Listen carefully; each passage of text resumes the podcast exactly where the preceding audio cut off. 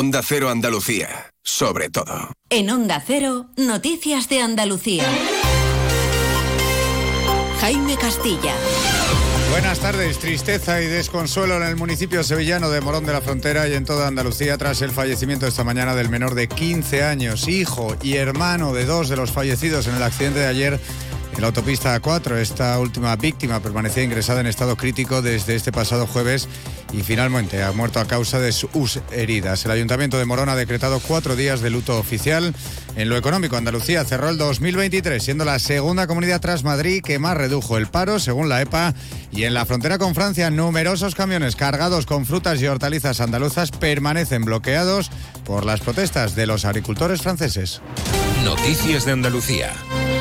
La peor noticia posible, la tragedia se ceba sobre una misma familia tras debatirse entre la vida y la muerte. Desde ayer, esta mañana, ha fallecido el menor de 15 años, herido grave en el accidente de este jueves en la A4 a la altura de Ciudad Real, en el que fallecían también su padre y su hermano. Se dirigían a Madrid para ver el partido del Sevilla y la causa del siniestro fue la densa niebla que había en el lugar y que provocó varios accidentes más. Estos tres fallecidos vivían en el municipio de Sevillano de Morón de la Frontera, cuyo ayuntamiento ha decretado cuatro días de luto oficial y hoy no ha querido hacer más declaraciones sobre el asunto. El arzobispo de Sevilla, José Ángel Sáenz Meneses, ha pedido estar con la familia son cosas que pasan en la vida y que, hemos de afrontar y, y, ahí pues la fe y la esperanza cristiana nos ayudan y en estos momentos hemos de apoyar al máximo pues a la familia y a las personas más afectadas. Nuestro recuerdo cariñoso y nuestra oración por el eterno descanso de los fallecidos, por las familias y por la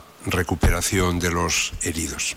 En ese siniestro hay un cuarto fallecido que, según fuentes de la Guardia Civil de Ciudad Real, se trata de un camionero de nacionalidad peruana que residía en el municipio almeriense de Veras. Sin embargo, este extremo no ha podido ser confirmado por el ayuntamiento almeriense, donde afirman desconocer esa información. Pero el día de jamás sucesos, la Policía Nacional ha detenido en Algeciras a tres personas acusadas de los delitos de corrupción de menores y pornografía infantil. Los agentes les han incautado más de 2.000 archivos con contenido pedófilo. Onda Algeciras, Salvador Puerto. Un hombre de 35 años y dos hermanos de 26 y 22 han sido detenidos por agentes de la Policía Nacional de Algeciras como presuntos autores de los delitos de corrupción de menores y pornografía infantil. En la operación se practicaron dos registros domiciliarios en Algeciras, interviniéndose una gran cantidad de material informático, ordenadores de mesa y portátiles y dispositivos de almacenamiento de datos, en los que en un primer análisis se han detectado más de 2.000 archivos de pornografía infantil. La 1 y 53. Yo cuido de la sanidad pública. Y yo. Y yo. Y yo. En CESIF trabajamos por ello. Un incremento de plantillas. Por una carrera profesional ágil y efectiva para todas las categorías. Por contratos más estables y bolsas actualizadas. Porque si tú no te conformas, nosotros tampoco. Yo cuido de la sanidad pública. Confía en CESIF. Hay un lugar en el mundo pensado especialmente para ti. Jerez. Historia y futuro con la familia o con amigos, para vivir, para descansar, para invertir, para estudiar, para divertirte.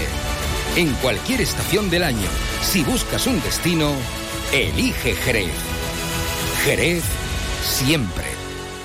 Onda Cero. Noticias de Andalucía. El paro bajó en Andalucía en 40.500 personas durante el año 2023 y además se crearon 130.800 nuevos empleos. Supone un descenso del desempleo de más de 5 puntos y un aumento de puestos de trabajo del 4% con respecto a 2022, según datos de la encuesta de población activa publicada esta mañana. Eso sí, Andalucía vuelve a superar la barrera de los 700.000 parados con un total de 724.400. Pese a ello, la comunidad bate su récord de personas ocupadas, que supera por primera vez en su historia los 3.300.000 personas, como explicaba la consejera de Empleo Rocío Blanco. Este hito ha sido posible gracias a que se han creado en todo el ejercicio 130.800 empleos, una cifra que multiplica por 11 la lograda en el 2022 y que se consigue a pesar de que tuvimos una fuerte incorporación de nuevas personas en disposición de trabajar al mercado de trabajo, es decir, de activo, un total de 90.200 más. Esta intensa creación de empleo nos convierte en la tercera comunidad autónoma que más puestos de trabajo creó el pasado año. Aportamos uno de cada seis empleos de los que se han conseguido a nivel nacional. En política, Junta y Ayuntamiento de Granada muestran su enfado con el Gobierno central ante las últimas declaraciones del Ministerio de Transportes que niega presupuesto para el soterramiento de las vías del AVE en la ciudad, mientras destina fondos, aquí sí que hay dinero, para ese mismo uso en Cataluña. Onda Cero Granada, Guillermo Mendoza. Según el ministro Oscar Puente, es muy fácil prometer soterramientos en todas partes, pero no en todas partes van a ser posibles. Declaraciones que han molestado en la Junta, que como el Ayuntamiento de la capital ha contemplado en sus presupuestos una partida destinada al soterramiento del AVE en su llegada a Granada. Rocío Díaz, consejera de Fomento. Los vecinos quieren este soterramiento y el Gobierno andaluz da respuesta.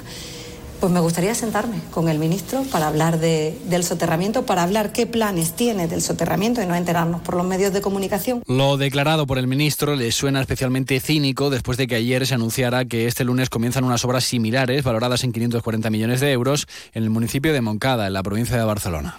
Y si hablamos de transportes, tenemos que irnos hoy hasta la frontera con Francia, donde desde esta pasada noche cientos de camiones de Granada y Almería están bloqueados en los pasos fronterizos por las protestas de los agricultores franceses. Se da la situación de que jueves, viernes y sábado son los días fuertes de carga de producto, lo que podría conllevar el desabastecimiento la semana que viene de frutas y hortalizas españolas en los mercados europeos. Onda Cero elegido, Alberto García. Anoche se cortó el paso de Irún y esta mañana el de Perpiñán, tanto de subida como de bajada de Francia. Las frutas y hortalizas no están llegando a los mercados europeos o los que llegan los camiones, muy pocos lo hacen con muchas horas de retraso. No solo autovías, también las carreteras nacionales están colapsadas dado el volumen de vehículos. Todo en plena campaña de frutas y hortalizas. María José Sánchez es de la Plataforma Nacional en Defensa del Transporte. Porque normalmente ahora estamos en, en campaña alta y está todo el mundo de viaje. Que lo que piensan que deberíamos unirnos nosotros y no hacerlo nosotros después, que es lo que se está barajando aquí, es hacerlo todo a la vez y por lo menos que no suframos tantas consecuencias después. Y hoy y mañana podría darse el caso de escasez de camiones para cargar, porque ni siquiera pueden regresar a España. Onda Cero, Noticias de Andalucía. Yo, Roquetas de Mar, prometo cuidarte y respetarte todos los días de mi vida. Yo Mar Mediterráneo, prometo que mis olas llegarán a tu orilla cada día sin descanso. Sí, quiero. Sí, quiero roquetas de mar. El mar que sueñas. Canasta de bodegas Williams ⁇ Humbert patrocina los titulares. El anticiclón que se ha instalado estos últimos días en la península ibérica mantiene este fin de semana un tiempo más propio de primavera que del invierno en el que estamos. Hoy se esperan temperaturas máximas de hasta 28 grados en Almería, de 26 en Granada o de 24 en Sevilla. Y en Cultura, la Asociación de Recreación Histórica Tercio de Olivares desfila mañana sábado por las calles de este municipio sevillano con motivo del Día de los Tercios Españoles que se celebra el próximo 31 de enero. Es una comitiva de más de 50 personas ataviadas con los ropajes de esta legendaria infantería.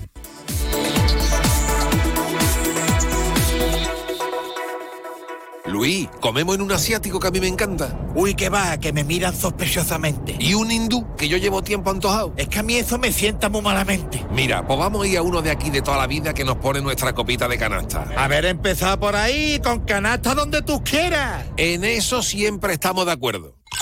Canasta. No, ni nada. Disfruta con un consumo responsable. Y ahora, con la colaboración de la Federación Andaluza de Municipios y Provincias, conozcan la actualidad de nuestros pueblos y ciudades. La FAM acude a Fitur reconociendo la excelencia del turismo y el compromiso de los municipios andaluces con el sector. El presidente y alcalde de Córdoba, José María Bellido, ha valorado este viernes que la industria del turismo en Andalucía goza de una excelente salud. Bellido se ha referido a los datos del año 23, que han sido los mejores de la serie histórica y que han superado las previsiones con casi 34 millones de visitantes visitantes.